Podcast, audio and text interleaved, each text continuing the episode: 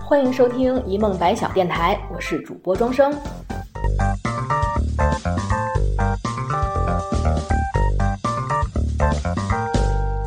如果您喜欢我们的节目，欢迎订阅、转发、分享，或搜索电台同名微博留言，和我们说说您的故事。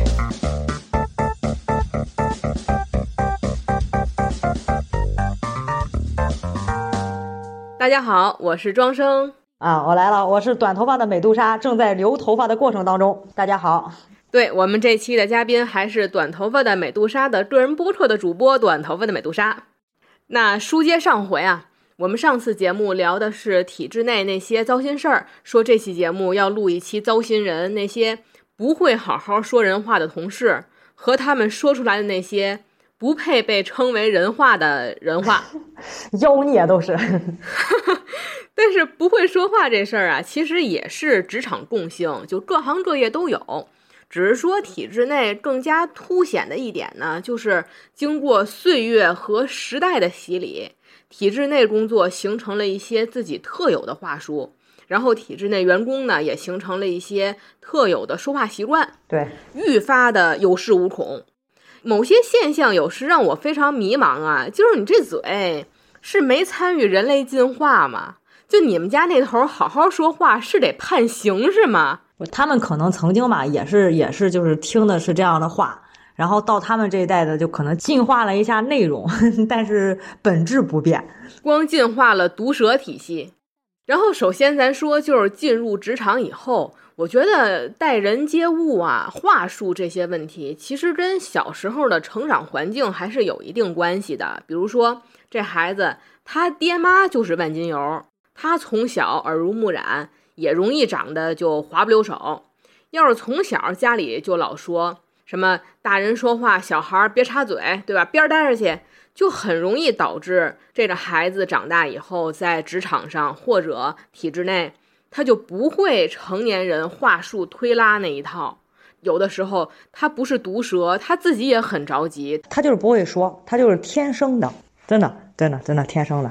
然后还有一种人，就是一张嘴就有毒，一看就是从小没经历过社会的毒打，没给他扳过来。那我们今天呢，就说说我们周围那些不会说人话的倒霉同事和倒霉领导。那咱俩谁先来？我先来，我先说一下，主要是对你前面这个分析做一个小的这个修正。嗯，这个我就属于那种小时候爹妈说你不要待着去，不要插嘴，不要待着去，没你事。我包括我现在对我们家孩子就是，他走大马路上，妈妈他没戴口罩，我都想跟人家说关你屁事。虽然我知道这样不对。虽然我要有耐心的时候，还是会跟他说：“宝宝，这是有志愿者会管的事情，而且那么大的人，你把他说急眼了，他要是打咱们俩，咱俩也打不过他。”但是我后来反思，我就是你刚才说的，我要是这样子，容易扼杀他说话的这个积极性。对呀，还有这个说话的这个这个学说话的这个热情。但是呢，他现在是个四岁的端水大师，就是在夸别人好看的时候，一定会带上“妈妈你也好看，妈妈你是最好看的”。所以，我我就觉得吧，这个你刚才说这个从小不好好说话，我有我有这样的朋友，就是大好人，真的是大好人。作为同事，作为哥们，没得说，有能力，也挺有那个工作热情、积极性啊，责任心什么都有。嗯，但是他就属于不擅长说话。嗯，他不是不会说话。他是不擅长，就是他真的是不擅长，就是可能这个事情你换个说法，然后跟别人沟通的时候，那个效果要比你要比他直接处理的方式要好。但是这种呢，你要在日常工作当中接触久了，你知道他是个大好人，嗯，你知道他就是不会说话，你也不跟他计较，他就会在你剪完头发非常开心的早上对你说一句：“你怎么像个男人一样？” 关键是我们俩是在女厕所门口遇见的，嗯，就是他下楼，我我从厕所出来，正好遇见，我在女厕所，背景是女厕所，他对我说：“你怎么看起来像个男人一样？”要不是知道他是什么样的人，我都想把他拉到女厕所里去。大逼斗，大逼斗，哼。然后还有一种就是。也不知道是社会捶打的多了，造成了反抗，还是说社会没打过？有这种吧，就可能你像我们这个，你也知道，就是体制内，他有的人是一开始是在基层的，嗯，就像你们可能有的人一开始在急诊上，不叫你们那不叫前台，你们那叫啥？就反正在在一线，临床上对，嗯就是接触形形色色的人，见了这个是就是社会的冷暖，见了这个人性的不能说人性的丑恶，见了百态人生，他可能就是很多事情上处理起来他有经验，他也知道有时候一些话说出去以后可能会给别人不好的感受，犯不着。然后呢，你像我们有的就是在基层待过，被基层的那些大姐 大哥嗯洗礼过，就知道做人留一线，日后好相见。好相见。对对对，一但有的人他是来了以后，可能就是因为工作的原因，或者是机遇的原因，他就在了所谓的这个办公室、机关上，可是没有那么直面人生疾苦。嗯嗯这样的人呢，他就是你就想跟你像我们单位，我会跟他们直接说说你们是你们是年轻，没被社会摔打过。当然后来我发现错了，把你们年轻这几个字去掉，就是没有被 摔就，是没有被摔打过。再加上，如果你身边就是一直在机关之类的地方待着，或者一直是身边的人素质比较高，大家就会觉得犯不着跟你计较，就是我不可能拉低我的 level 去教育你一下，我犯不着，嗯然后就任其发展，最终酿成了不可逆的那种不说人话，就是张嘴你就想拿开水泼他。后来一想，你为了他进去蹲十五天也不值当了，哎也不合适就这样吧。对对对，总你就想着是总有一天会有人教育他，我犯不着当这个人。这种不说人话的，真的就是，就大家属于那种关上门拿起瓜子来，来咱们聊聊聊他，就是很有共同的那种。哎，对于你来说的话，我还挺震惊的，因为就是你们家属于那种，就是几代人可能都是在体制内工作这种。体制内对我以为嗯你们家应该属于你小时候耳濡目染各种的官话话术这种环境，不是是吗？不是，我给你讲一个最切身的 痛。嗯我们整个集团往前、往前、往前、往前推三个集团董事长。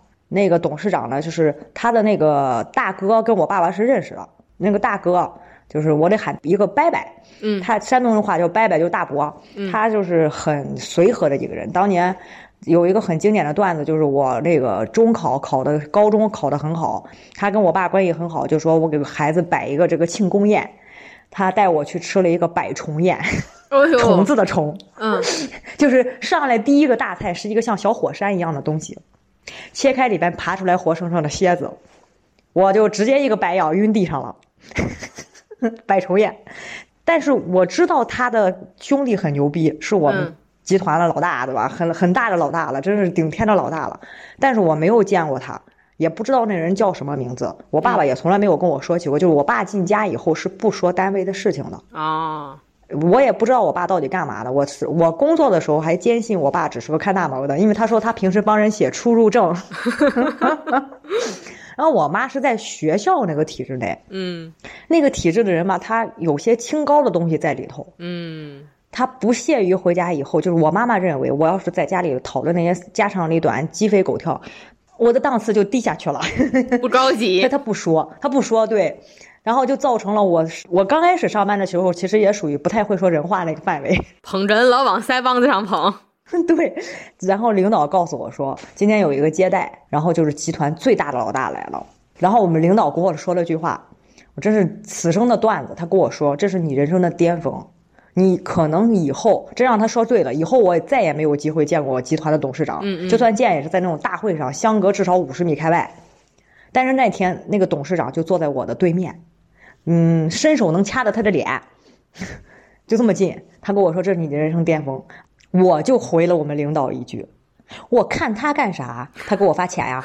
”然后，关键是我以这种状态一直走进了会议室。嗯我我想后来他们把我从那个办公室调出来也是有原因的，那个董事长就坐在那里，我还在絮絮叨叨跟我的同事，我的同事已经肃然起敬，满脸敬钦佩的看着前方，我还在那里絮絮叨叨说他一个老头子，我见他干嘛？他又不帅。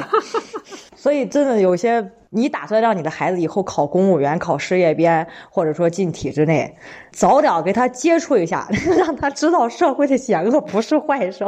这从小训练话术很重要。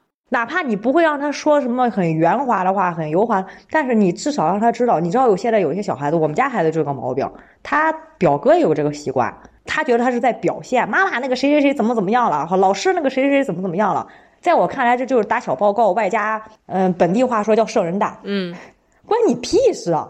你管好你自己，完了之后你可以适当的提醒人家，然后也不要去点瞎鸡，就是那话怎么说，瞎鸡巴点评。嗯，但是。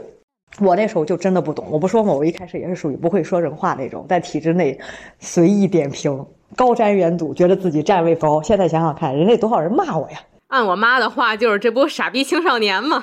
哎，对对对，就是就是那种，就是那种，真的。但是自己当年觉得自己可牛了，聪明伶俐，别人都不如我，出淤泥而不染。对对对对对，你这句话说的太对了。年轻的时候真的这么觉得，就觉得这些人哈什么都不懂，哈。不就是比我进单位时间久吗？怎么怎么地？就这种想法。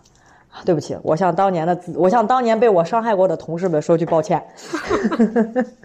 哎，但对于你刚才说，有的人你觉得他可能天生不会说话，就是知道他是这样的人，所以不用跟他计较。但是对于这类人，他到底是不是诚心的，我还觉得有待讨论。我抱有怀疑态度。对对，就是说有有些人是打着我不懂，我这人直啊，对你别跟我计较。我就说，如果他敢于跟你们单位最大的领导剪完头发以后，他跟他说：“领导，你剪完头发跟这男人一样。”我就服他是真的直。不幸的事情是，这个同事真的是这样，真的是这样。哎，那还可以。这样的话，他下次跟我说，我也可以原谅他。就是我出门之前还跟另外一个同事说看好他。结果那天早上起来，就是我那个同事出去办事情了，我也出去办事情了。真的，我没有离开单位很久，四十分钟。回来以后，他们就跟我说他在楼道里挨凶。但是这种人有用，就是你想要怼别人的时候，你就关门放他。白搭，他分不出好赖话。他就是那个电视剧里头那种永远他娘的分不清绿茶的男男主角，绿茶都茶他一脸了，他还在那里。没事，挺好。然后刚才你就说了，有的人就说我这人直什么的，这就是我要说的。呃，第一类人就是玷污了“直”这个字儿，故意的恶意出口伤人。但是伤完人以后，他每次都说，还还夸自己我是人美心善。他每次都说，哎呦，我这人就是说话直。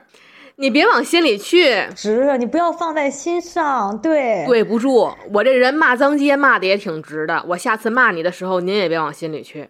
他其实就跟你说吧，这种这种人就是觉得你在这个环境里头，就是你不会把我怎么样，他就有这种心理在，就是你能把我，你不会把我怎么样，不是说你能把我怎么样，能，肯定能，我可以骂你，我可以打你，我可以告状去，我可以怎么怎么地。但是他会认为你犯不着，你肯定不至于啊。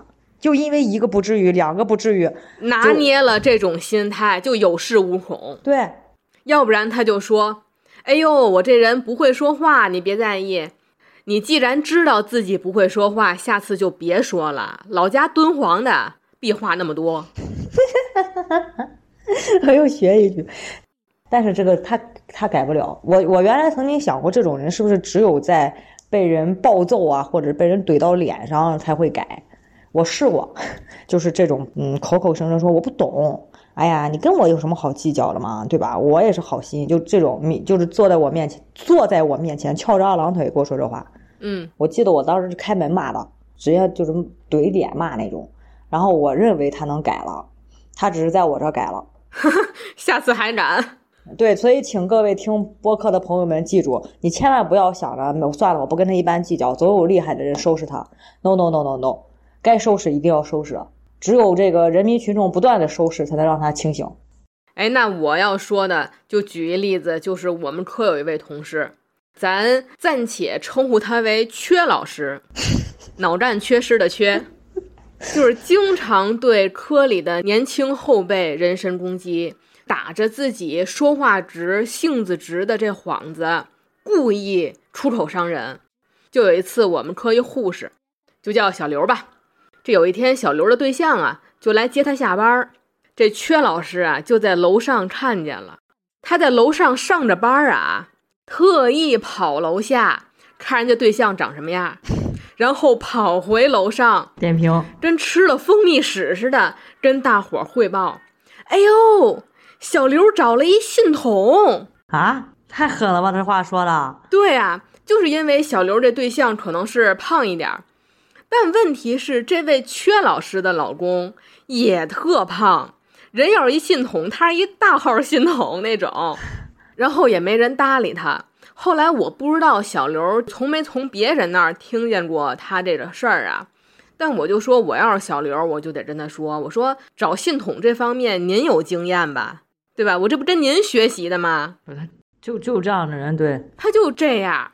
还有一阵儿，就是我们单位工会啊，组织练瑜伽，有那瑜伽班儿，然后科里大家就有好多人报名嘛，然后回来过几天，这缺老师就问人家，比如说还是小刘吧。就小刘啊，你这天天练瑜伽，你也不见瘦啊！你练这瑜伽也没用啊！啊，你看人家胖脸儿，自从让人蹬了以后，瘦了二十斤，你这不行啊！我去，我要是小刘，就跟他说：“我说我这您比不了，您这么大岁数还瘦的跟蟑螂鱼似的。”哎，我的天呐，除了身材 PUA，他还搞年龄歧视。但是最可笑的是，因为这老师他已经快退休了。他自己没办法和你比，对吧？怎么办呢？他拿他的孩子和人比啊，就比如说还是小刘吧，小刘啊，他就问了啊，小刘，你属什么的呀？比如说啊，说我属虎，哦，那你今年得二十五了，我看你可不小了，也不找对象，你爸妈也不着急，我就不一样了，我闺女属小龙的，才二十二，我就说。你要说你闺女今年十二，你洋气对吧？你才差三岁，你有什么可洋气的？有这必要吗？我们就得得得，你说都得，跟我没关系。你这个跟你说吧，他最多是就是就是拿人比较一下。我原来在基层的时候，哎，我还没说完了，我还我还没说完了啊。这这已经这已经基础的吗？这是？对对对，这后面还有了，还是它是一个无限循环的故事。我靠！然后他问完以后，等了半年。只要半年，他就又问小刘啊，你今年多大了？小刘说啊，我二十四。他九八年生人，属虎的，对吧？他马上就得说不对呀，上回问你你不属虎吗？那你这么算可不对，你今年二十五。我心说，那你还问什么呀？你不挺知道的吗？然后小刘就说得得得，只要您高兴，别说我今年二十五，我今年七十五都行。然后啊，还是老一套，就我看你也不找对象，你爸妈也不着急，然后我就不一样了，然后以此循环往复，以半年为周期，这是一个死循环的问题，就是最多下次换个人。我后来就跟小刘说，我说像这种情况，我说你就等，你等过两年，你主动问他。对，薛老师，您闺女属什么的呀？我看她也不小了，也不找对象，您不着急吗？等再过半年，你再问阙老师，您闺女今年多大了？然后你他问你也问，谁怕谁呀？不是你你们还是比较文化的，嗯，只是问年龄。我们那个是什么？嗯，我确实结婚晚。我实话说，我结婚就是三十往后才结的婚。完了要孩子，真的是，就我现在应该是那个幼儿园班里面年纪最大的，然后还送的是一胎，然后就直接跟你说说你为什么不结婚呢？他不会给你拐弯抹角，他直接说你为什么不结婚呢？嗯嗯。男领导哈，我的一个男领导，不过他现在可能已经。如果你回复他我是同性恋呢？我想来着，我想来着，还好没说，你知道为什么吗？我因为我给他说的那个答案，第二天整个单位都知道了。知道就知道，我从此变成单位的鸡圈大佬了啊！这倒是，那时候没这个勇气。你搁现在，我就跟他说，我说你看我这个情况还不很明显吗？嗯。然后意犹未尽的看他一眼，不就搞定了，对吧？嗯，那时候还是年轻，我就跟他说：“我说你，我那时候还是比较那种凑头那种，我就不吃你家的，不喝你家的。我说不行你养我，你咋那么多事儿呢？”嗯，但是他第二天就给我传成什么了呢？说是我不找穷的，啊啊，对吧？就是只考虑这个有钱的，而且他最搞笑的就是他不会直接像你们这个缺老，他是女的吧？缺老师啊？对对对，娘们兮兮的，对吧？我们这是个男领导。所以他不能女的怎么娘们唧唧的？娘们唧唧的。我们这个男领导娘们唧唧在什么地方呢？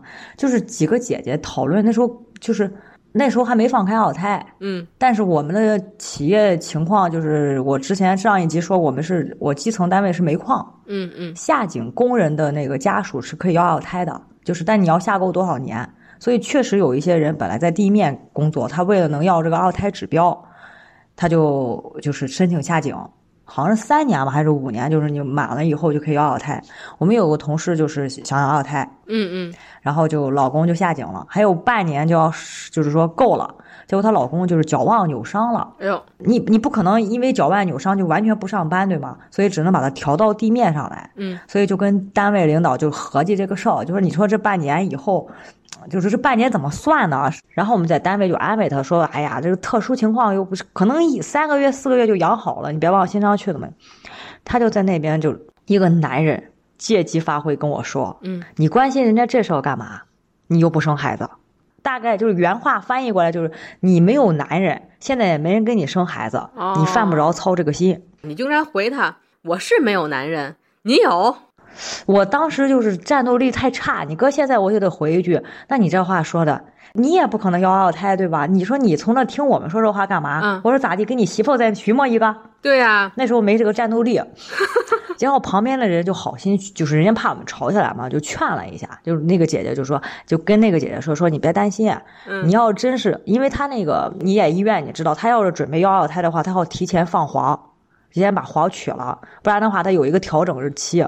那姐姐当时嗯刚把黄取了，就想着是调理调理身体，正好她老公满满这个时间以后就要二胎。嗯，然后呢，这个话和我的话就比较昏了。那姐姐就说：“那这半年我怎么办？你说我是再带回去，嗯还是咋地？”旁边一个姐姐说：“嗨，这半年你让他隔壁屋睡去，这不是开玩笑的事吗？对吗？”我们这个男领导伸头问了一句：“你是易孕体质吗？” 哦，整哇，个他真敢问啊！我都服了，就哪个大老爷们儿好意思问人女同志这问题呀、这个就不是人不人会不会说人话的问题，这纯粹就是嗯，当时该给他起个岛国名字叫缺心眼子，就是整个楼道就静了，因为这个话已经完全没办法接了。被他问话那个姐姐就气哭了，哦，人家就站起来就走了，就是回办公室就气哭了，越想越生气。然后呢，领导就问啊，说你因为啥气哭了，对吧？他就不能说 他们我问我是不是抑郁，我们就把这个场景复原了一下。然后我们的大领导也是男的，嗯嗯他听完我们的复原以后，一个快死快五十岁的大老爷们，羞得满脸通红，跟我们说以后你们不要跟他说话。就是像缺老师，还有我这个曾经的领导这种人，你说他们有什么好骄傲自豪的？就这类人，他完全没有边界意识，对什么事儿他都要插一嘴。他觉得这个事情怎么了？我是关心你啊。我以前在那个单位的时候就觉得，为什么不说人话的 这么多？我后来曾经想过，就是因为工作压力小，说白了就是比较懒散，比较闲散。你像缺老师那种，他要是忙的已经抬不起胳膊来了，我觉得他就没力气说话了。没准儿也有，他就是那种手底下忙着，嘴里还顾不上那种，还得说。哎呀，对，对对对，他管不住自己。这种就这种真的就只能揍他一巴掌。你说这种人他图啥？多少年了，我都想不明白这个道理。就是他那嘴就闲不下来，就有的时候这类人，他不光爱打探别人的隐私，传别人闲话，他因为嘴过于停不下来，他还经常过分的袒露自己，哪怕他不问你隐私，他自己跟那儿剖白也受不了，自己在那儿嘚嘚。啊，对，关键是他好像感觉仿佛是我在袒露我的心声，来换取大家的共鸣。他其实不知道是他掏出了他的心声，大家压根儿不想听，而且听了还恶心。就我们家怎么怎么样，我七大姑八大姨怎么怎么样，哎，对，我对一毛钱。兴趣都没有，我就恨不得拿起脚就走。你说他图啥？这位大哥和我们那位缺姐简直是不会说人话界的卧龙凤雏。哎，然后就说到刚才这位大哥什么都敢问，问人是不是易孕体质什么就什么都敢问，然后放到我们这位缺老师身上，嗯，他就属于什么呢？那么大岁数了，拿着无知故作清纯。就有一回什么事儿呢？就是大家在中午在屋里吃饭的时候，他就提起来，就是他闺女大学考试这两天要考游泳，但是呢，正好这马上只要到经期了，他没法游，他就特别着急，就说了：“哎呀，不要是因为这事儿你不能考试，补考什么特别麻烦嘛？”就说这个怎么办呀？对对对，然后我当时刚上班，我还不知道这位缺老师的人性，然后我就好心，我就说了一个什么呢？我就说这事儿简单啊，就是吃短效避孕药，啊人为的把那经期调一下往后调一下，或者往前提一下，这不就解决了吗？然后他当时跟我说：“嚯，你不没结婚吗？你这方面这么懂啊？怎么还懂这个？我都惊了啊。我说，要是大家是别的工种说这话，我就理解了，我也不会就是主动的说这个话。但是大家都是医务工作者，这些东西是常识啊。我说，您上大学的时候不学药理吗？没有没有，我有道我有段时间就是工作压力大失眠，然后人家跟我说，有的不一定是失眠，有可能就是气血两亏。然后当时我还想了，这个气血两亏，我不想喝中药怎么办？他们跟我说，你吃点那个叶酸片，维生素嘛，它不就是？我想着，对对对，维生素，我现在就是常备的维生素 E。维生素 A B C D E 的，对吧？此刻我的维生素 B 和我的那个什么胶原蛋白维生素 E 片就摆在我的面前，但是叶酸被我放到了抽屉里，为什么呢？嗯，我原来就搁在桌子上吃叶酸。你想要二胎？你这是想要二胎？我说我只是失眠，你这是想要二胎？我说我真的是只是想，只是因为失眠。我只是想要二胎。到最后就是跟对对对，就是你跟人解释的时候，我就自己对对对，我只是想要二胎，让人带坑里去了。我觉得像这种人的话，你就顺着他说就行了呀，然后让他就觉得，哎，这二胎，哎，但是这种人的话，他没准还得说了，对，等过些日子就得问了，你这二胎还没怀上？哎，对对对，对你是不是是难孕体质啊？然后你就问他，对呀，你有什么办法吗？你看，我觉得解释一遍就可以了，但是有的他就来一趟问一遍，来一趟问一遍，这不跟那缺老师一样吗？无限循环了，他就是诚心啊。我后来已经明就是明摆着怼这缺老师了，我就说您有正事儿吗？没正事儿的话，我忙着呢。就包括咱们现在整个这个大环境都会跟你说，谁也不会没事找事儿，对吧？人家可能是无心的，然后大家的出发点就会是啊，我算了，我不跟你一般计较，你可能是无心的。就是这种土壤滋生了他们这种人。哎，对，作为一个坐三望四快四十岁的人，对播客那边的听众们说一句：别手软，往死里治，一次性治改，减少过后烦恼。你像我们有那种男的，就是老大哥。见你就说你腿粗了，见你就说你腿粗了。我跟他请假，我那时候不知道自己怀孕了，就是其实已经怀孕，但不知道，也不知道他什么理论逻辑，反正就是坐骨神经痛。嗯，但是他疼一飙，就是我的左腿疼，右腿没伤，我就拖拉着走。但是疼的实在太狠了，就是已经到了没有办法长时间坐了，我就请假去。你说你我上班你让我坐着就算了，他晚上有个饭局，就是有个聚会，我的意思就是不参加了。嗯，您那段时间嗜睡。腿疼，你说这个饭局上我一头栽那个碗汤里头多不好看，你说是吧？然后我说我腿疼，想想那个请个假，晚上不去了。再说一个孕妇的话，真要在饭局上出事儿，他们也担不了啊。对呀，嗯，但是他那时候不知道，我也不知道自己怀孕了。主要是这句话怼的我真的好伤感呀。他跟我说：“你这么粗的腿还疼？” 我去，你应该能说你那么大肚子，你晚上还吃？我他没肚子，你吃那么多都不长肚子，吃哪去了？后来就是我，我生完孩子以后比生孩子之前瘦，就是那个母乳喂养，我坚持坚持了很久。就所有人问我，你为什么能坚持住母乳喂养这么这么难，就是这么难，这么辛苦，这么累，我就会跟他说，他能减肥，支撑我的绝对不是母爱，他是因为能减肥。母乳喂养确实瘦身很快。他又来，这个领导又来了。我专门那天穿了个短裤，我跑到他办公室去，我跟他汇报工作。我跟他说：“我说领导，你看我现在腿不粗了吧？” 真的，他当时那个脸，他脸色很难看，但是我很舒服。就是他不知道，他可能一句话。特别点评这个，点评别人相貌，点评别人身材，body shame。他们就是可能觉得嘴上对，觉得嘴上一乐就过去了。他们根本不知道他对别人，因为我是一个小时候就胖过的人，嗯嗯，就是曾经一度非常胖，然后我减下来。这种这种就是说，你你说我胖，我可能会长了志气瘦给你看。但是我知道有那种真的是一直胖胖的小姑娘，你说人家胖，我见过一个我们一个一个姐姐，很优秀，非常优秀。就是我原来在基层单位的时候，我视他为偶像那种，但就是胖，他就是怎么说，他是个直筒，嗯，没有腰身那种直筒，然后什么方法都试了都不好使，然后自己人就是就是啊，那算了啊，我就这样吧，人家心态也很放得开，但是就有人老说他，就是什么时候都能归结，你看他说他你你看你那个什么什么时候干的不是人家好看吗？知道为什么吗？人人人比你好看啊，人家领导多看人两眼。这都不是，这都不是说身材打击的问题，这已经上升到一个男女作风问题了。嗯你的意思就是因为他不够好看，所以男领导不欣赏他，所以他再努力不如别人不用费劲。嗯嗯然后吃饭的时候就说人家，哎呀你这么多还你这么胖还吃嗯，，还吃，对我们也有这样的人然。后她很会打扮，她是个很会打扮的那种姐姐，她穿了一身很漂亮的衣服，就扎了个小腰带，显得就是很很漂亮。就现在说很那种民国范儿的那种打扮。领导说你这么胖了，你为啥还扎腰带呢？那你你还怕你的裤子会掉吗？吃你家大米了就，这样的。然后人家就是高高兴兴、开开开心心，就是那段有一段时间，就是虽然现在被辟谣了，就说那个中药减肥，嗯但他去了，然后瘦了有个十来斤，然后大家都给他说：“哎呀，太棒了，怎么怎么样。”结果我们的领导就在那，哎呀，没用，他这是暂时的，他还得胖回去。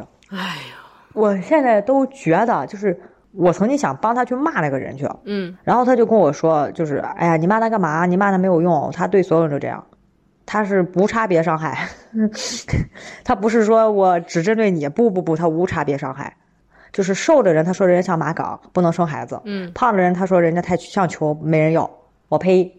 所有人在他眼里，他都能发现缺点，对他就是不愿意说任何让人高兴的话。对，就是而且在体制内，为什么说体制内这种不说人话的特别多？因为体制内我们有一些约定俗成，你开始就说了，我们有一些约定俗成的这种东西在，这个土壤一直在，从不愿意跟他计较，到犯不着跟他计较，到可能这个人已经到了什么位置上，你跟他计较，鸡蛋碰石头，犯就是说咱伤不起，嗯，就让这种人越来越膨胀，跟他妈发面馒头似的。猖狂。逐渐就占了一锅了。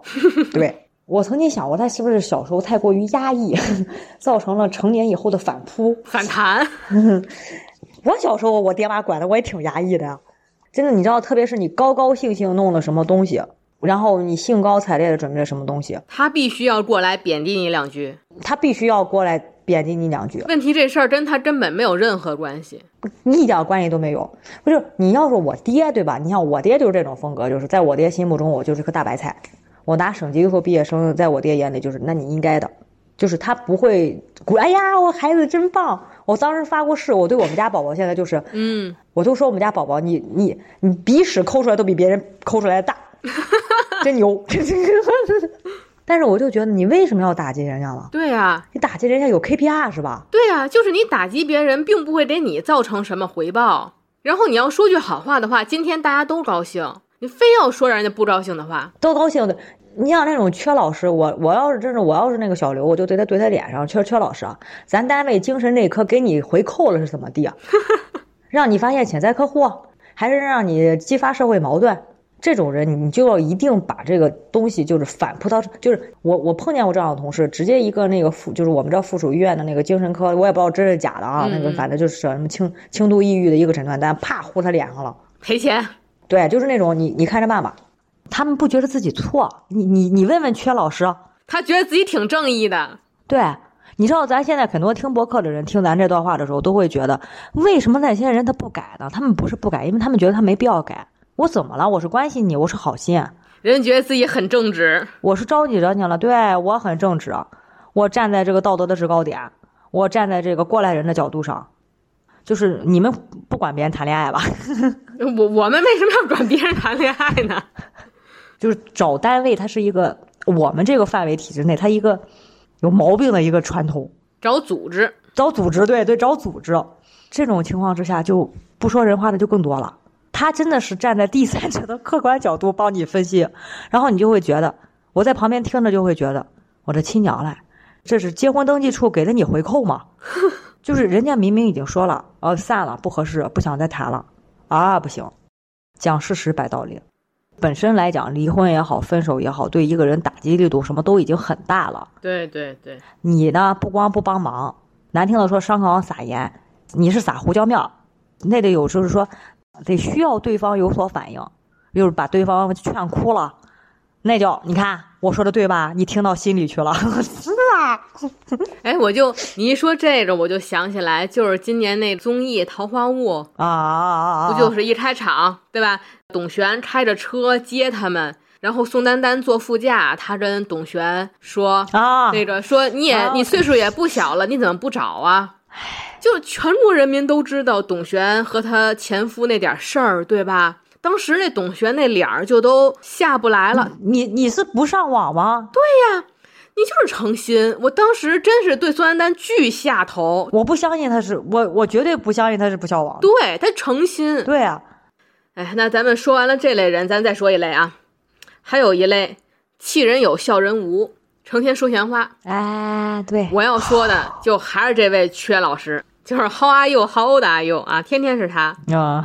先是在我工作第二年吧，赶上一回医疗口涨工资。嗯。但首先说一下啊，这钱是所有的医务人员都涨，就是医疗界涨啊，大范围的。嗯，对，就只是说，比如职称啊或者工龄有点差别这样子。然后第二呢，就是就算涨，其实也没涨多少，就涨了一千多。我当时的基本工资从两千涨到三千，就这么点差别。嗯，然后就这件事儿，一听说当时要涨工资，缺老师先上蹿下跳的研究别人都涨多少，研究的比人当事人都透彻，然后跟我说，因为那会儿我第二年刚转正嘛，小庄。你够会赶的呀！年纪轻轻挣那么多，下班是不是得买包去呀？要么就是你们这小年轻刚工作就涨钱，我们那会儿才几百几百。我心说你那会儿物价也就几块几块呀，你有什么可比的呀？然后我当时我就说，我说那可不呗，我们这刚工作就涨一千，等我到您那岁数再涨，估计能涨五千。不过可惜了的，那会儿估计呀就没您了。这还是他也有的，是所有人都涨，他也有，他还气人有。还有那就是他没有的，那不得找去，就是那不得闹去，稳稳的说闲话呀，就疯了。当时是疫情头一年，疫情以后，就大家可能也听过，就是医疗界一线人员会有一些倾斜福利政策，大家也都看过那新闻。然后，因为我是一线嘛，我后来转年晋升的时候就享受到了这个政策，但是前提是就是我的年限呀、考试啊、论文啊都已经达标了。我享受这政策就是为了保证稳妥，因为大家现在都知道，就是这有一些后门啊、黑幕啊什么的，还有现在医院的名额可能比较少，就有走后门的，就会把年轻的给卡下去。然后我享受这政策就是为了我能不被卡下去，然后我就晋升了。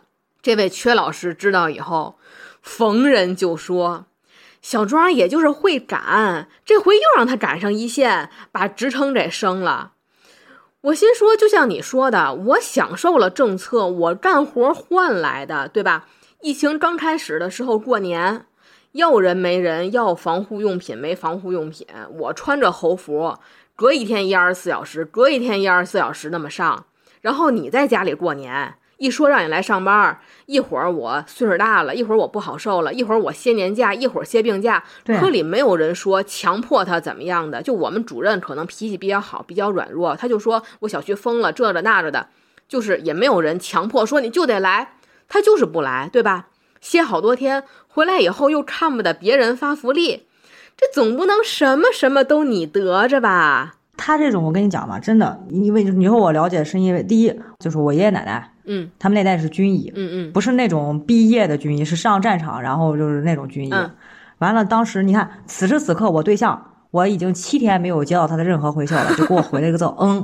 我们本地现在是疫区，就给我回了个嗯。正好因为我们俩前段时间干架呢，所以他不给我回信息，我也不奇怪。他什么时候都跟我婆婆说，反正我婆婆会告诉我。然后他就发了两张他穿大白服装的照片给我婆婆，我就知道他肯定是在街道上防疫。嗯，我能理解他，能支持他，是因为。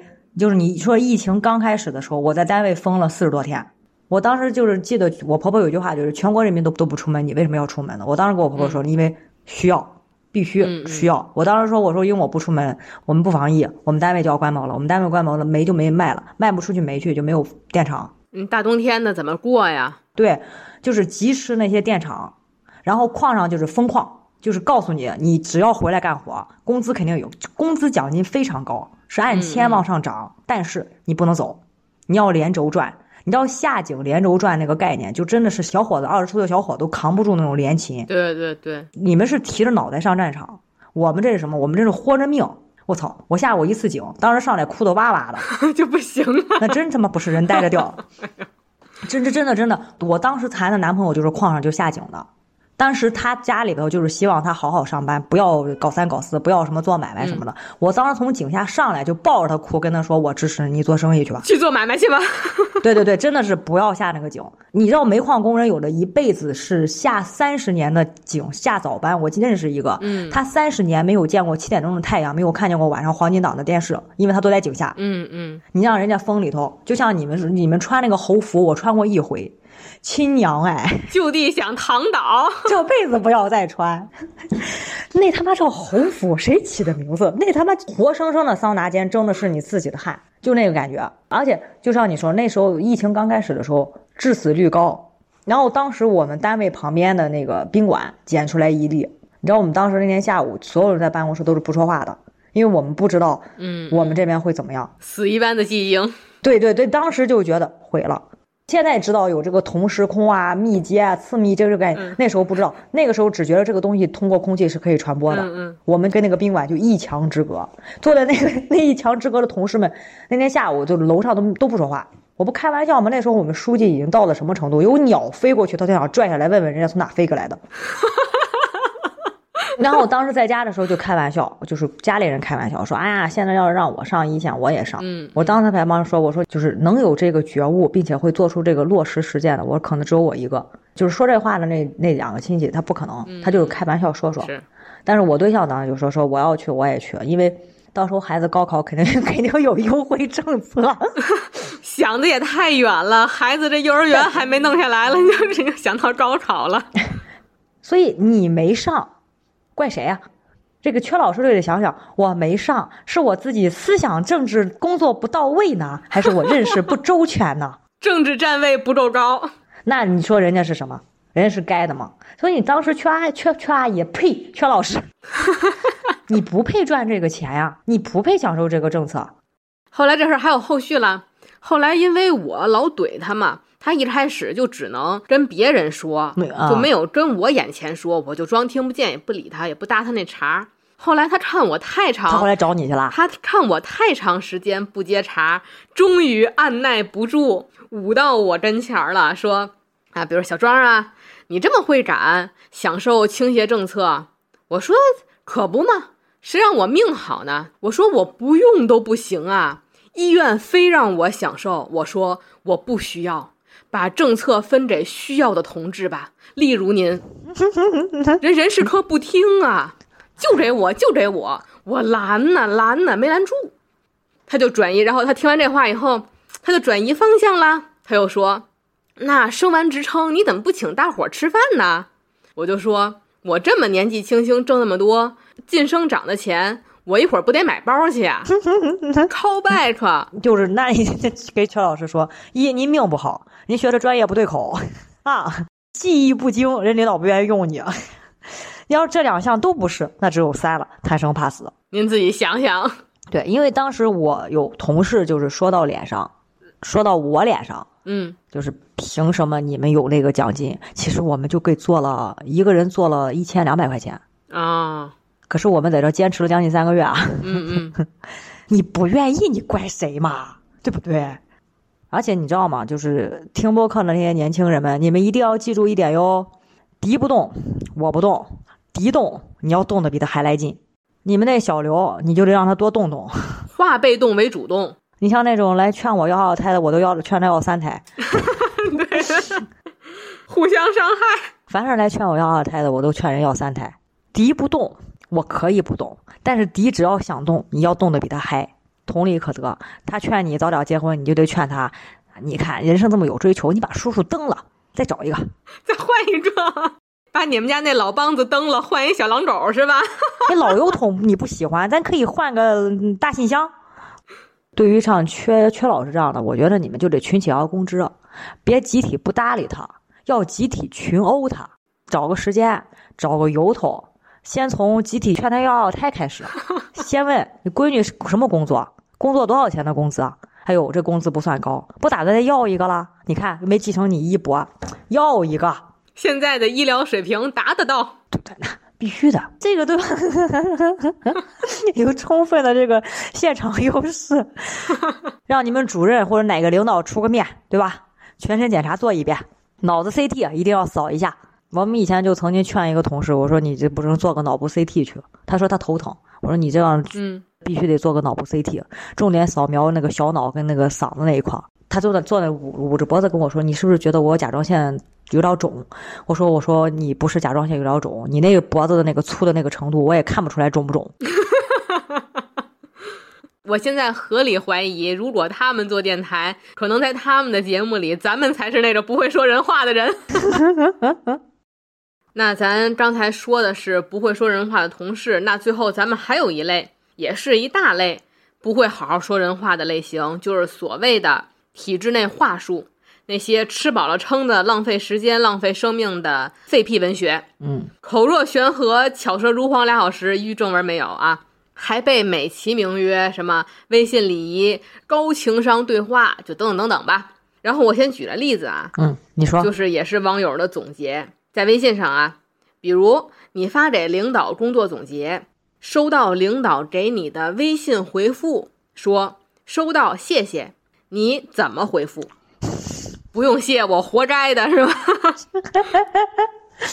不不不，你你是我曾经试过跟一个领导发信息，嗯他回复好的，我回复啊不，他回复了个什么来着？呃，我发给他什么文件，他回了个谢谢，我说您不用客气。嗯理论上来讲，这就到顶了。嗯，结果他又给我回了个笑脸。怎么办？开始逗表情包。对我这人一生要强，我接着发过去一个笑脸，他接着给我发了一个那个就是那个表情包的那个谢谢，就是低头一个小猫咪嗯低头说谢谢。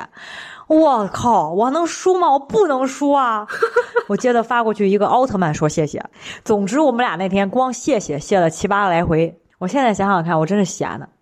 然后网上啊就有人教了，说小白才回复不客气或者应该的，你应该这么回：不客气，这是我应该做的，您先忙，有问题随时找我。就这回复，我觉得也还行吧。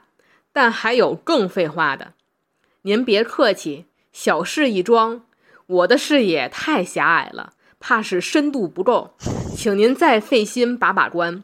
如果有什么问题，马上通知我，我再重做。我就想说，领导真的不会觉得这样的回复很烦吗？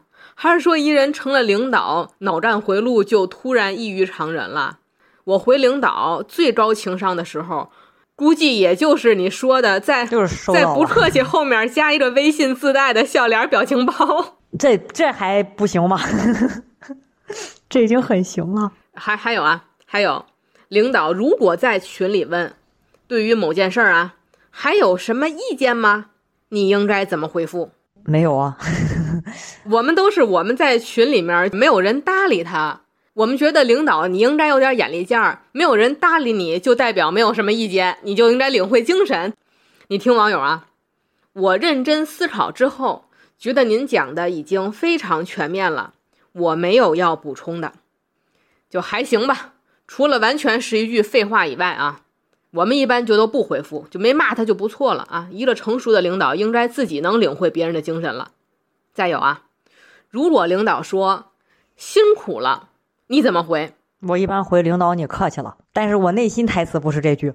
你自己知道我辛苦，还给我安排那么多工作是吗？对，然后继续逗表情包。还有那种你你看过那种吗？就是他完全可以把这个文件发给我，然后告诉我改哪里，他非得跟我说，我有些事情得跟你沟通一下，你来一下千万不要建议。咱们对对，咱们是为了工作上能有更好的成成长。这个毕竟那个，我觉得吧，你这个工作上做得很好，但是有些地方还有不足之处，嗯对吧？我觉得你尽快改正，对你有所帮助。去他妈的，你就告诉我哪里改不就得了吗？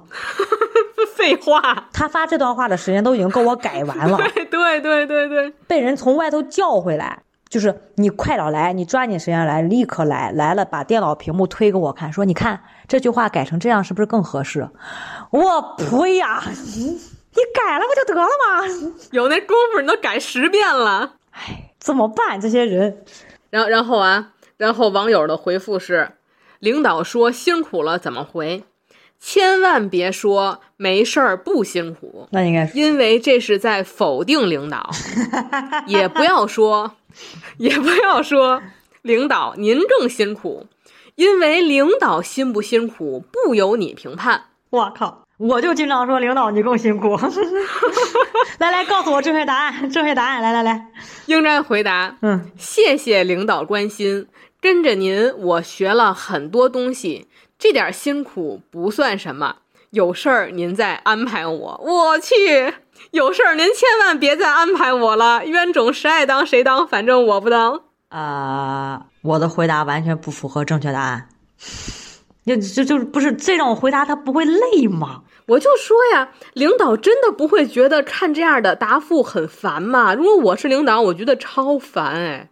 本来可以一句话解决的问题，他非要给你来个脱口秀。废屁文学嘛。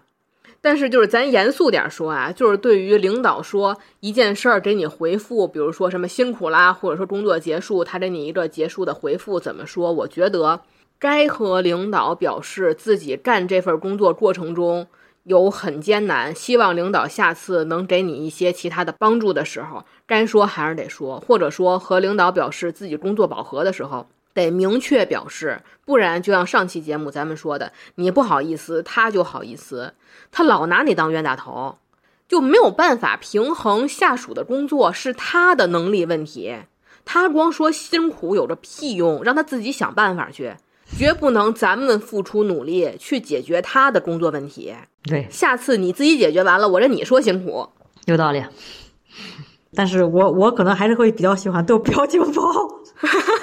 还是要最后 就是，我觉得你这行，就是我辛苦不辛苦没关系，逗表情包我必须得赢。造孽呀，真是造孽呀！有一些领导，你跟他面对面见过，你知道，你像我那个，我这俩科长，他俩一个社牛，一个社恐。社恐的那个就是他给你回个好，或者回个那个点赞的那个动作，你就不要理他了，他只能到这儿了，再往下就超出他。你给他再回去以后，他在办公室里面瑟瑟发抖，不知道该怎么办了。对他就在想，还有完吗？网上赶紧找教程，我该怎么回复下属？对我就我下属给我点赞了怎么办？但是你要跟他回复，你比方说阿姨辛苦了，你你跟他回哎，没事，领导麻烦您了。你现在这么一说，我觉得也不得劲。真的，求他们就是有瘦说瘦，有话说话。对，而且你知道，我们以前开会有个领导，就说我腿粗的那个。嗯嗯嗯。他是我今天讲三个大问题，其第一个问题分七个方面。我去。第一个方面，我打算由我小象，我给你讲一下。展开展的太开了。他讲着讲着，他就忘了他开头了。他可能第一项就给你展了四十多分钟。嗯。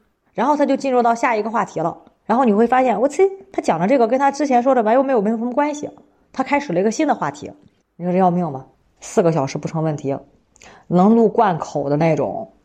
我有时候经常跟他汇报一些工作，他就开始延展，就是我问他这个行不行，他会跟我说啊，前段时间中央下了个什么什么文件，那个文件指出，我不想知道那个文件 指出了什么，从年初开始说起。整个一包龙星吗？山东省做了什么样？对对对，山山东省做了什么样的落实啊？咱集团公司有什么样的批复？咱下层单位应该怎么样落实？他只需要告诉我行不行？我后来都知道了。他每次一开始那个今年，他一开始今年我就跟他说：“我说领导，你告诉我行不行？”他真的是说不到重点。还有你说呢？你你们我不知道你们单位那就是说，你像你们这种就是说治病救人、这个火急火燎的时候，哎呦，对对对，有那事儿的话，就是这件事儿。这个病例到底这味药是下是不下？你别给我重上生理卫生课，你就告诉我下还是不下？不行，他这你从那人教版的教科书这一从从教一遍。哎呦喂，哎。嗯，那虽然有句老话啊，就是宁做过头事儿，不说过头话。但是遇到对方说过头话或者不说人话的时候，该怼就得怼。体制内滋生他们不说人话的土壤，其实也是一种滋生了咱们有底气怼人的土壤。因为他又能怎么样呢？对吧？对他抱着觉得他不说人话，咱们不能怎么样，咱们就应该抱着咱们怼他，他也不能怎么样的态度。但凡触及底线，该维护自己的权益得明确说出来，必须让对方知道，就是你掀桌子那掀点在哪儿。对，忍一时越想越气，退一步乳腺增生，千万不能上着班气得回家嗷嗷哭，没必要，对吧？我在职场中苦练自身本领，就是为了能痛快的怼人啊，打铁还得自身硬。那今天的节目咱们就先说这么多。今天我们尚且还是吐槽了一部分职场里部分同志不会好好说话的问题啊。